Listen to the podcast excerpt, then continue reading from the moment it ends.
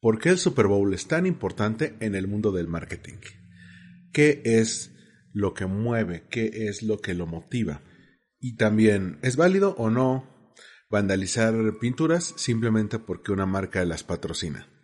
Te doy la bienvenida a Marketing para Llevar. Esto es Marketing para Llevar. Cápsulas de mercadotecnia para tu negocio. Con Armando Ruiz.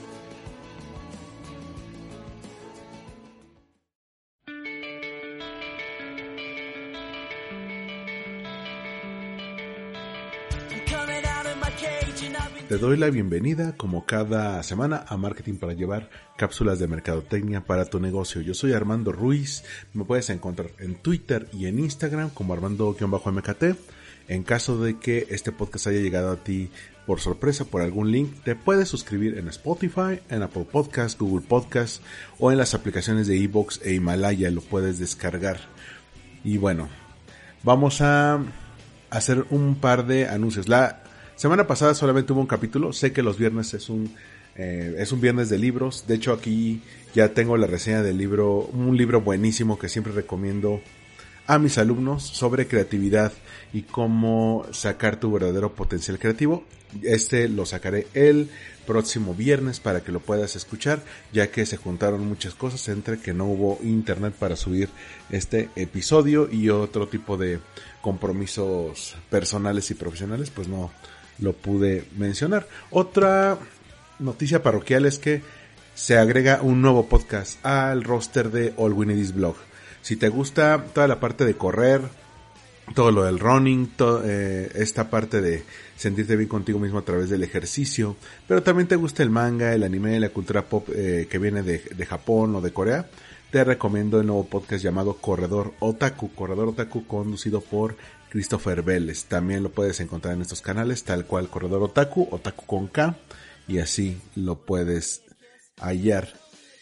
Bueno, entremos ya en materia. ¿Por qué hablar del Super Bowl? Bueno, el Super Bowl es uno de aquellos eventos deportivos que más gente ve alrededor del mundo. Esta fue la edición, si no me equivoco, la 54, que lo convierte no solamente en uno de los eventos deportivos de mayor duración eh, o que más gente ve, sino que es el evento más televisado no solamente en Estados Unidos, sino en el mundo. Se estima que en Estados Unidos, tan solo en Estados Unidos, eh, lo, lo, vieron un promedio de 98.2 millones de espectadores, es decir, una cosa brutal. Y se me estima que fuera Fuera del estadio, en total alrededor del mundo son 190 millones de espectadores remotos. Usualmente, si tomamos las cifras del Super Bowl anterior, el 53, eh, se estimaba que de ahí al, al, de este año se generarán ganancias de 17.200 millones. Ojo, no de toda la temporada de la NFL, ni siquiera de las de los playoffs, no, solamente del Super Bowl 17.200 millones de dólares. El año pasado fueron 14.800 millones de dólares. Si ya estas cifras son bastante atractivas en el ámbito del marketing, vamos a entrar en detalle. Hay ciertos momentos y fechas clave alrededor y durante el Super Bowl que a mí me llaman mucho la atención desde el punto de vista del marketing, exclusivamente del marketing. Y vamos por partes. El primero de ellos es el famoso Media Day. Son unos días antes de la competencia. Se hace un día para que los jugadores convivan con los medios de comunicación que vienen de todo el mundo lo cual es una gran estrategia de relaciones públicas, ya que permite generar el suficiente ruido y que los periodistas estén bastante cerca de los jugadores, incluso de los entrenadores. Se hacen conferencias de prensa de manera previa para ver qué es lo que piensa cada estratega al momento de preparar a su gente para entrar al emparrillado. Tomen en cuenta que mucha gente se suele quejar de que es muy complicado el fútbol americano.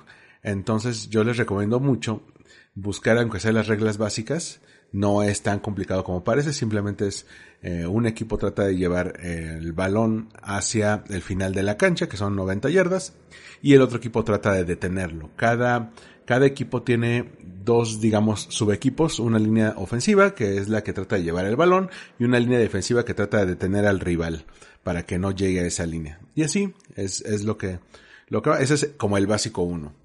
Entonces ya con esta información base, el fútbol americano eh, es una muy buena prueba de que en Estados Unidos un evento deportivo lo pueden hacer un gran negocio siempre y cuando cuiden todos los elementos. Por eso existen cosas como el Media Day, eventos cuya única función es generar el ruido suficiente para calentar los ánimos, generar expectativas, ya que no es como toda competencia deportiva interna, doméstica, no es seguro que los equipos favoritos de todos vayan a competir. A veces van a competir, como pasó en este año, un equipo que era muy favorito y un equipo que era como la gran sorpresa, que llevaba muchas décadas sin ganar, entonces no es tan común que tenga una gran fanaticada como aquellos que sí han ganado varias veces el campeonato. Entonces, desde el punto de vista de relaciones públicas, el Media Day es una gran oportunidad. El segundo momento tiene que ver con la publicidad que se anuncia en el Super Bowl. Hay muchas marcas cuyo kickoff, es decir, cuya patada de inicio en la campaña de ese año, parte del Super Bowl. En este caso, al caer en la primera semana de febrero, estuvo perfecto porque pudieron usar las últimas semanas de diciembre y las primeras de febrero para planear, hacer contratos, ver quiénes iban a estar, cómo iba, se iba a filmar, cuánto se iba a cobrar. Y este año, eh, la cadena Fox fue la que rompió récords por cobrar 30 segundos de espacio publicitario. Lo cobraron en 5.8 millones de dólares por 30 segundos. Imagínense, esa es la, ese es el estándar de qué tan caro es la publicidad, porque llega a millones de personas tan solo en Estados Unidos, como los bien lo saben si no viven en Estados Unidos, pues son otras cadenas quienes transmiten el Super Bowl con otra publicidad. Entonces, ¿qué es lo que están haciendo ahora las marcas para darle vida antes y después a este anuncio? Para que no pasen los 30 segundos y se muera ahí. Lo que están haciendo es primero hacer como una especie de teasers en las que dicen, bueno, ahí viene el gran anuncio de la marca X en el Super Bowl o empiezan a filtrar información. Oye, pues ya contratamos a, por ejemplo, a Sylvester Stallone, ya contratamos a Kevin Hart, ya contratamos a Bill Murray para el anuncio y la gente está a la expectativa de qué puede ocurrir. Ya han pasado por ahí un montón de estrellas. Así de bote pronto me ubico a Jean-Claude Van Damme, Peter Dinklage, Kate Upton, Paris Hilton, bueno, los costos de producción son exorbitantes y como bien te dije, los costos para que se transmita también lo son. Entonces hacen ruido previo, incluso desde la misma mañana. Por ejemplo, en este Super Bowl, el del 2020, lo que hicieron los de Jeep es como caía el Super Bowl, el Día de la Marmota, una celebración doméstica muy popular en Estados Unidos que tiene una película protagonizada por Bill Murray en la que vive el Día de la Marmota una y otra vez por una especie de hechizo que nunca se explica bien, pero es una comedia muy buena de principios de los 90.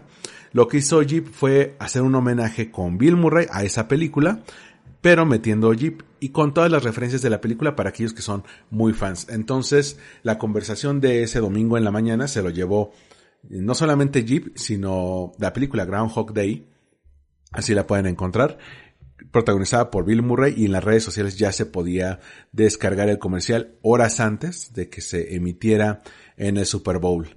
Muchos también lo que hacen es lo cuelgan a YouTube. Entonces, ya los portales de noticias y los portales de marketing hacen su compilado. Estos fueron los 10 o fueron los 20 anuncios más vistos o los más importantes del Super Bowl de este año. También las grandes compañías de medios, los estudios de cine, las compañías de televisión hacen spots especiales para mostrar nuevo pietaje de los lanzamientos que van a tener. Estas van a ser las películas, por ejemplo, lo hace mucho Disney con Marvel y con Star Wars o Aquí vienen los lanzamientos como Rápido y Furioso 7 o las nuevas series de Disney Plus.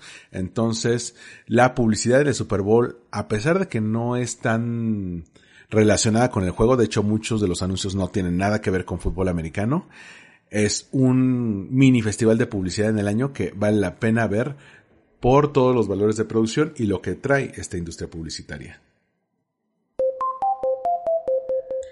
El tercer momento tiene que ver con los mismos jugadores. Tomen en cuenta que el conformar una línea defensiva y una ofensiva en una en un equipo de fútbol americano requiere tener muy buenos jugadores, tanto en la defensiva que puedan bloquear y que puedan interceptar, tanto en, eh, y también en la ofensiva que puedan correr, que puedan moverse, que puedan ser ágiles. Entonces tienen que contratar a los mejores. Si ustedes han eh, comparado a los jugadores del NFL con los de alguna liga local, por ejemplo aquí la liga mexicana o las ligas universitarias, saben que la condición física varía mucho y no solamente es por el tipo de deporte, sino por los contratos que están mm, metidos ahí. Por ejemplo, los jugadores tienen contratos en los que los obligan a mantener cierto rango de peso o no subir de determinado peso, ya que eso afecta su rendimiento. Y esto no se queda solamente en las palabras, sino por cada kilo o por cada libra que vayan subiendo, se les aplica una penalización monetaria. Entonces, ellos están obligados a cuidar su cuerpo y mantenerlo en ciertas condiciones. No solamente mantenerse sanos, sino mantener un buen peso, una buena musculatura, mantenerse ágiles durante la temporada. El cuarto momento es aquel que todos los que no son fans del fútbol americano, pero sí del show business, aman del Super Bowl y es el famoso halftime show, el show de medio tiempo. Cada año se genera una expectativa enorme por cuál va a ser el show de medio tiempo, quiénes van a estar, cuáles van a ser eh, los artistas invitados que van a tener, porque no es lo mismo que esté el invitado que anunciaron a que esa persona traiga a alguien adicional para que los acompañe. ¿Quién inauguró esta tradición? De alguna manera Michael Jackson. Michael Jackson hizo el primer halftime show, que lo pueden encontrar en YouTube, con las canciones de su entonces disco Dangerous, que, bueno, seguía a Bad y seguía a Thriller como, como la gran promesa de Michael Jackson y también fue como el inicio de su declive, pero a mí me parece un discazo y el show que presenta ahí es increíble. A partir de ahí un montón de, de artistas han sido invitados al Super Bowl. Por ejemplo, todos recordamos la polémica con Justin Timberlake y Janet Jackson cuando le descubre un seno y aunque el pezón estaba cubierto, pues se generó mucha polémica. Ha estado Paul McCartney, ha estado The Who, Bruce Springsteen, los Rolling Stones, los Black Eyed Peas, Coldplay, Bruno Mars, Katy Perry, que también es de, de los que la gente más se acuerda, Madonna, que también tiene un show bastante bueno. Y este año le tocó a Jennifer López y Shakira. ¿Qué tenían en común? Pues bueno, son artistas de, de origen latino, aunque Shakira es de Colombia y Jennifer López es de Nueva York, aunque de ascendencia puertorriqueña.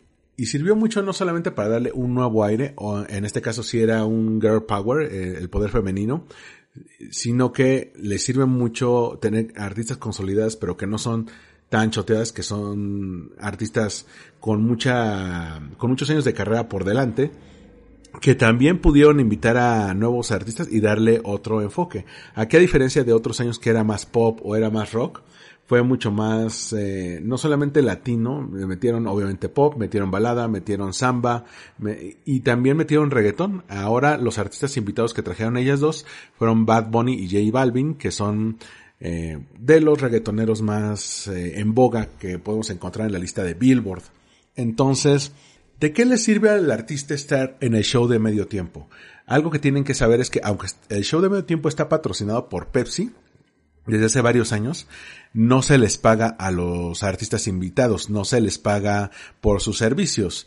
También a los artistas invitados no se les paga eh, sus honorarios y ellos lo hacen voluntariamente y hasta gustosamente yo diría. ¿Por qué? Por la cantidad de público que los ve y que puede estar sujeto a su música por vez primera, hace que aumenten las ventas de sus discos o las descargas de sus canciones en las plataformas de streaming, como pasó por ejemplo con Coldplay o con Bruno Mars o con Katy Perry, que hace que si ya eran estrellas consolidadas, eh, la gente las viera más y les sirve como una muy buena ventana promocional. En el caso por ejemplo, de Shakira y Jennifer López, esto les ayuda mucho a que Shakira consolide más su música en Estados Unidos, en que Jennifer López llegue a otros puntos donde a lo mejor sus canciones no son tan conocidas porque lo ubican más como actriz. Y en el caso de J Balvin y de Bad Bunny, les ayuda para eh, consolidarse o darse a conocer ya como estrellas importantes dentro de su respectivo género, que es el urbano, también conocido como reggaetón. Entonces ya les da otra ventana a, públicos que a lo mejor antes no los hubieran escuchado, porque a lo mejor no son latinos o no están familiarizados con ese tipo de música. Bueno, ahora los vieron gente de todos los colores y sabores y pueden decir, bueno, me gustó su música, voy a buscarla en Spotify. Y el quinto y último punto yo creo que tiene que ver con toda la polémica que se genera alrededor de la misma NFL. Si tomaron en cuenta muchos de los simbolismos que traía el show de medio tiempo de este año, había niños en jaulas como una clara protesta a las políticas de Donald Trump de encerrar a los niños hijos de inmigrantes en jaulas en espera de que los regresen a sus padres o luego nunca se sabe qué pasó con esos niños. Bueno, ese es un statement político que se puede decir que es muy liberal. Sin embargo, si hay algo menos liberal en esto, es la misma NFL. Recuerden que muchos de los dueños de los equipos de la NFL son hombres ya en la tercera edad, blancos, muy ricos, de, postura conservadora. Entonces hace que se casen con ya determinada ideología. Por ejemplo, muchos de ellos apoyaron al Partido Republicano, apoyaron a Donald Trump, pero no están peleados con el dinero. Entonces, si les favorece invitar a un músico de corte liberal, no importa qué statement político vaya a tener, pues vénganos tu reino, para ellos es mejor. Otro asunto muy reciente es el caso de Colin Kaepernick, este jugador de fútbol americano que fue pionero en hincarse cuando sonaba el himno nacional de Estados Unidos como protesta por el abuso y la brutalidad policial hacia los jóvenes afroamericanos que confundían o hacían pasar por delincuentes y ya por eso los, los baleaban o los mataban. Entonces muchos otros jugadores siguieron el ejemplo. Donald Trump se queja en Twitter de esta eh, opción y a Colin Kaepernick no le renuevan el contrato, lo cual te diré en otro episodio que hizo Nike para tomar el caso de Kaepernick como un statement de estos son los valores con los que nos vamos a casar como marca durante los próximos años, le guste a quien le guste. Y sé que hay muchos casos más. Aquí los que les mencioné tienen que ver con publicidad, tienen que ver con promoción, tienen que ver con relaciones públicas y tiene que ver con branding. ¿Cómo haces que un evento así, de una liga que a fin de cuentas es una liga nacional, es decir, la liga interna de un país, genere este tipo de proyección global que no la logran ligas locales, o sea, no, la logra la Liga Premier de, de fútbol en Inglaterra, ni la, ni la Copa del Rey en España, mucho menos la Liga MX aquí en México, ni la Liga de, Fútbol de Estados Unidos. Si acaso se le puede comparar con los Juegos Olímpicos o con el Mundial de Fútbol, aunque son eventos de naturaleza diferentes porque ahí sí entran varios países a, a competir. Entonces, Sí, cuando alguien les comenta, es que Super Bowl es un deporte para brutos, que solamente acaban llenos de lesiones, bueno, toma en cuenta todo lo que está involucrado. Evidentemente hay un montón de áreas de oportunidad. La seguridad de los jugadores es muy importante. El evitar cada día mayor eh, índice de lesiones, que esto implica investigación, desarrollo de nuevo, de nuevo equipo, nuevos cascos, nuevas formas de protección, incluso cambiar las reglas del juego para que no sea el contacto físico tan brusco. Y es algo que definitivamente se va a dar en los próximos años. Hay un segundo tema que quería abordar, no lo tenía en mente hasta el día anterior a que grabar esto. Eh, esto me enteré un lunes en la tarde, esto lo estoy grabando un martes en la mañana para que tú lo puedas tener en tu plataforma de podcast. Hay mucha polémica a lo largo de, de, las últimas décadas sobre si los ilustradores se pueden considerar artistas.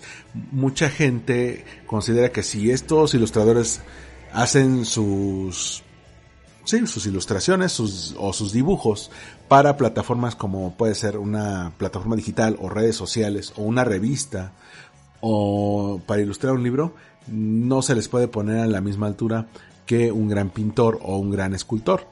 Cuando han habido casos como, por ejemplo, Norman Rockwell, este gran ilustrador de la vida americana que trabajaba para el Saturday Evening Post, que realmente era un profesional en la pintura, hacía castings de modelos para sus pinturas, pintaba al óleo, ganaba bastante bien por sus anuncios, se convertía en una especie de rockstar de los, de los ilustradores. Y a partir de ahí, pues muchos se han formado una carrera. Incluso en cuanto al dominio de la técnica, son impecables. Estoy pensando, por ejemplo, en Alex Ross para los cómics. Si no lo ubican, en el trabajo de Alex Ross. Es buenísimo porque es una ilustración hiperrealista de los personajes que parecen personas que te puedes encontrar cualquier día en la calle. O de años más para acá están, por ejemplo, Liniers, está Alberto Montt, está Josué Edric, está Sarah Anderson. Y es aquí donde me quiero detener. En el caso de Sarah Anderson, una de las de las artistas gráficas, si bien, si bien con un estilo muy sencillo en cuanto a sus trazos, es de la que ha abordado de una manera mejor combinando el humor con una crítica bastante aguda toda la agenda feminista en contraposición con cosas como el machismo frágil o la masculinidad tóxica. Y cómo esto puede detonar el humor en sus libros de Sarah Scribbles, que ustedes los pueden encontrar en Amazon, muy vendidos, tiene un público mayormente femenino que la sigue porque ella habla lo que, de lo que le pasa a las chicas de a pie, que están en sus 20 o principios de sus 30, que no tienen la vida resuelta y eso está bien, que a veces no saben cómo les va a ir en el amor, en el dinero, que no tienen eh, una casa propia, sino que tienen que rentar. Mm, es como el espíritu de la época para muchos millennials. Entonces, a Sara la invita Pictoline, esta, esta empresa de medios que hace pequeñas imágenes como infografías que más, más que nada serían como, como fichas gráficas de contenido altamente compartibles que tú las puedes encontrar eh, principalmente en Facebook e Instagram y en Twitter. Siempre suben ahí su contenido muy bueno que han hecho alianzas con marcas que no tienen problemas en meterse a patrocinios, pero que difunden el conocimiento y hablan de los temas relevantes en la época en un formato no solamente que es fácil de leer gracias a todo el apoyo gráfico que tiene, sino que es muy viralizable porque es compartible. Es muy amigable con los ojos de las personas. Esta empresa que fundó Eduardo Salles, que ya había sido publicista antes de fundar Pictoline, y Pictoline se, alía con Samsung y con TikTok, esta red social china que eh, de un par de años para acá ha tenido un crecimiento enorme en América para una iniciativa que se llama Internet Walls. Internet Walls implica eh, rescatar espacios públicos que a lo mejor estaban abandonados o eran caras sin usar de una construcción o que tenían pintas, que tenían grafitis o eran parte de alguna construcción eh, que pudieran ser como valles. Entonces le solicitaban al espacio público el usar durante una temporada esa, esa pared para, para una obra. Invitaban a un, a un ilustrador para que plasme su obra en esa pared y así no solamente esté plasmado, sino que se tomen fotos con esa, con esa obra y que también la gente pueda conocerla como les queda céntrico, ir, tomarse fotos, posar con, con las imágenes de ahí. En la Ciudad de México han hecho tres murales. Yo ubico el primero que fue con Alex Norris, este ilustrador que también usa formas muy básicas, casi casi parecían como plastas de plastilina que, que dicen, oh no. Y ustedes pueden buscar Alex Norris Pictoline y pueden encontrar sus obras. Es una, una cosa muy chistosa porque juega mucho con eso de todas las malas decisiones que tomamos y al final pues ya te tienes que conformar y dices, oh no, no te lo esperabas. Y en la colonia Roma está el mural que hizo Alex Norris. El segundo no me acuerdo quién es, pero lo pueden encontrar en la cuenta del mismo Eduardo Salles de Sallecino. Eh, Sallecino se llama la, cuenta. Y el tercer mural es de Sarah Anderson con su famosa tira cómica Sarah Scribbles, lo que ella hizo para este mural es dibuja a su personaje en varias poses con diversos objetos, a veces eh, feliz, a veces triste, a veces pensativa, pero en poses muy locas para que la gente no solamente se tome las fotos con el mural, sino que también imite las poses. Con tanto éxito, ya que no tuvo tanta prensa esta, esta iniciativa, salvo en algunas redes sociales, particularmente en Twitter y en Instagram, no tuvo publicidad grande, tuvo entrevistas, por ejemplo, en Chilango y en un par de portales pequeños, para que la gente lo, la fuera a visitar en la Colonia Roma, en donde hacen esquina las calles de Mérida y Tabasco. De hecho, me tocó ir a verla la semana pasada. Es un mural pequeño, pero muy divertido. Obviamente hay una pequeña cédula con el logo de Samsung, con el logo de TikTok y de Pictoline, en la que te cuentan en qué consiste esa iniciativa. Están las poses y se hizo viral, e incluso en Twitter hicieron un gran moment ahí de las personas que iban y se tomaban fotos imitando las poses de los personajes de, de Sarah Anderson. Bueno, ¿a qué voy con esto? Este fin de semana, el fin de semana del 1, 2 y 3 de febrero, un grafitero pues vandalizó la obra. La grafiteó, hizo tres logos, se podría decir, porque sí, para fin de cuentas es su logo profesional y lo pintó sobre el mural de Sarah Anderson.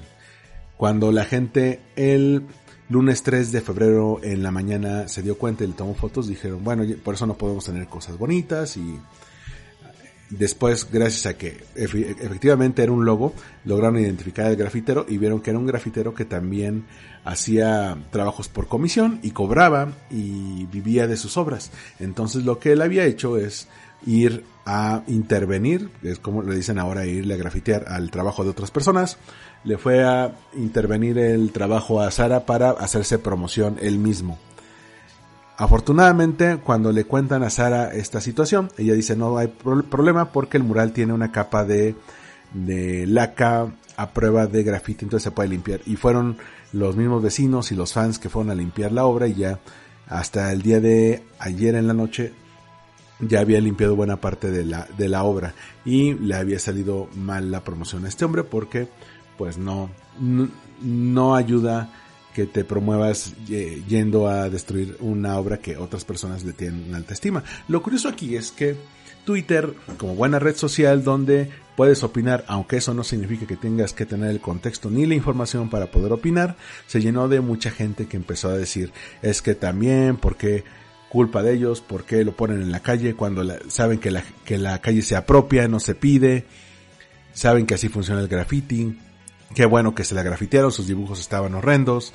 ¿Por qué eh, no invitan a artistas mexicanos? ¿Por qué tienen que invitar a esta chica que es gringa? ¿Por qué tienen que hacerlo en la Roma y Condesa si esas son zonas gentrificadas, privilegiadas de la clase capitalista? ¿Por qué las empresas tienen que pagar por este tipo de arte que no es arte sino publicidad? Porque ellos están haciendo promoción con el trabajo de este artista. Entonces todo mundo justificaba o defendía el que se haya afectado este mural con el que la gente pues se sentía a gusto e iba y se tomaba fotos. Bueno, ah, yo mismo les comenté, si ustedes creen que la publicidad y el arte se contraponen o son opuestos, probablemente no saben ni de la historia de la publicidad ni de la historia del arte. Cuando les comentaba este caso de Norman Rockwell, él es un perfecto ejemplo de cómo la publicidad funciona muy bien como vehículo para artistas. Hay incluso escritores que trabajaron en publicidad. Quizá uno de los nombres más famosos es Gabriel García Márquez, que en lo que buscaba dinero para hacer sus primeras obras, pues trabajó como redactor publicitario y eso no tiene nada de malo. Si nos vamos todavía más para atrás, porque algunos me decían, es que era el arte al servicio del capital. Bueno, en el Renacimiento, Miguel Ángel Buonarroti tuvo mecenas. Lorenzo el Magnífico. Lorenzo el Magnífico, que era de los gobernantes más queridos en, Florencia, fue quien le apadrinó buena parte de sus obras.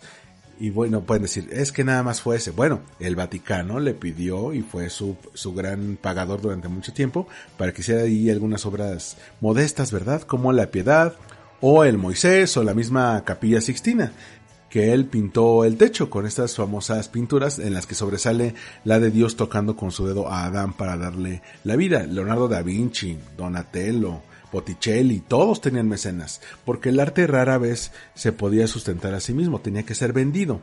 Les voy a recomendar un podcast que va a salir a finales de febrero en Win Podcast, el podcast de entrevistas hermano que tengo aquí en All Winnie's Blog, en el que entrevisto a una artista plástica mexicana muy buena que se llama Elisa Salas y ella me cuenta cómo no solamente es encontrar tu vena creativa, sino también ir creando una red de contactos y saberte vender porque si te quieres si quieres vivir como artista, tienes que saberte vender. Y esto implica hacer contactos, buscar gente, eh, exponer, buscar galeristas que te den promoción, buscar apoyo del gobierno para que te brinde un espacio donde puedas poner tus cuadros para que la gente lo vea. Todo es marketing. Todo es relaciones públicas. Que se puede criticar mucho a Samsung o a TikTok o a Pictoline por poner dinero para traer a una ilustradora estadounidense muy famosa, con muchos fans en redes sociales, incluso aquí en México, para que haga un mural que la gente quiere, a la que la gente le gusta y le guste ir a tomarse fotos, pues es criticable, pero también pueden no hacerlo. Pudieron haberse guardado su, su dinero, y hacer otras cosas y nunca hubiéramos tenido un mural que le da unos segunditos de alegría a la gente tomándose fotos. También pueden decir, oye, ¿por qué lo hacen en la Roma y la Condesa? ¿Por qué no lo van a hacer a Iztapalapa? ¿Por qué no lo van a hacer a Tláhuac? ¿Por qué no lo van a hacer a Ecatepec? Bueno, ellos decidieron eh, ponerlo ahí porque es un barrio céntrico donde la gente puede ir, está muy bien ubicado de transporte público, entonces pueden moverse rápidamente y tomarse la foto y seguir con sus cosas. Es una zona de la ciudad que les da muy buena promoción. Entonces, esto ya lo define la marca. Sí, es publicidad porque a fin de cuentas es un mensaje con fines de persuasión para que la gente ubique la marca en este caso, para que tenga el famoso awareness y que digan, bueno, ellos patrocinaron a Sarah Anderson o a Alex Norris para este fin. Bueno, es muy su fin.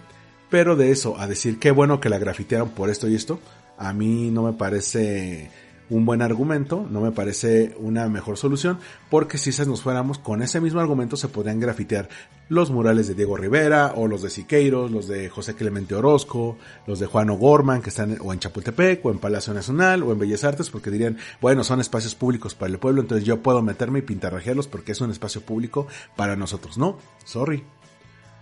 De hecho, es muy malo en cuanto a promoción, en cuanto a marca personal y relaciones públicas, tú como artista, darte a conocer pintarrajeando el trabajo de otra persona, porque parece, por un lado, envidia, por otro lado parece vandalismo, por otro lado parece que tienes que ir y tirar el trabajo de otras personas que también se esforzaron para hacer un mural, simplemente porque tú quieres y porque tú te quieres dar promoción, como si fuera una especie de ley del más fuerte y quedas como un bully. Y eso, a la hora de vender tus obras, no es tan agradable.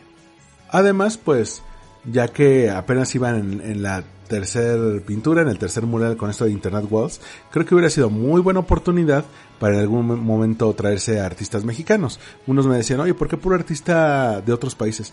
Bueno, porque es una buena manera de, crear ruido, traer a gente que todo mundo conoce para que la gente voltee a ver a esta iniciativa y luego ya en las siguientes ediciones traer a talento local o, talento latinoamericano que crea como una sola entidad. Traes gente de todo el mundo sin importar su nacionalidad para que compartan su arte, compartan sus ilustraciones con aquellos que lo pueden apreciar. Bueno, hasta aquí llego al final de este episodio de Marketing para Llevar. En caso de que quieras comentarlo, me puedes encontrar en Twitter y en Instagram como Armando-MKT. Por favor, si te gustó este episodio, dale like o follow en eh, Spotify, dale una reseña con 5 estrellas en Apple o en iTunes. Déjame ahí tus comentarios. También en Evox me puedes dejar comentarios o suscribirte. Y seguirme en las redes sociales. Ya sabes, Armando-MKT. Nos escuchamos en el próximo episodio de Marketing para Llevar. Hasta la próxima.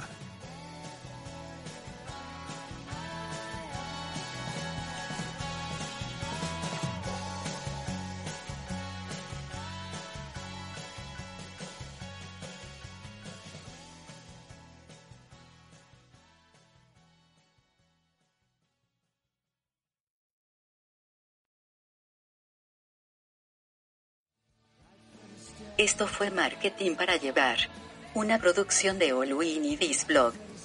Disponible en iTunes, iVoox y en allgreenirisblog.com.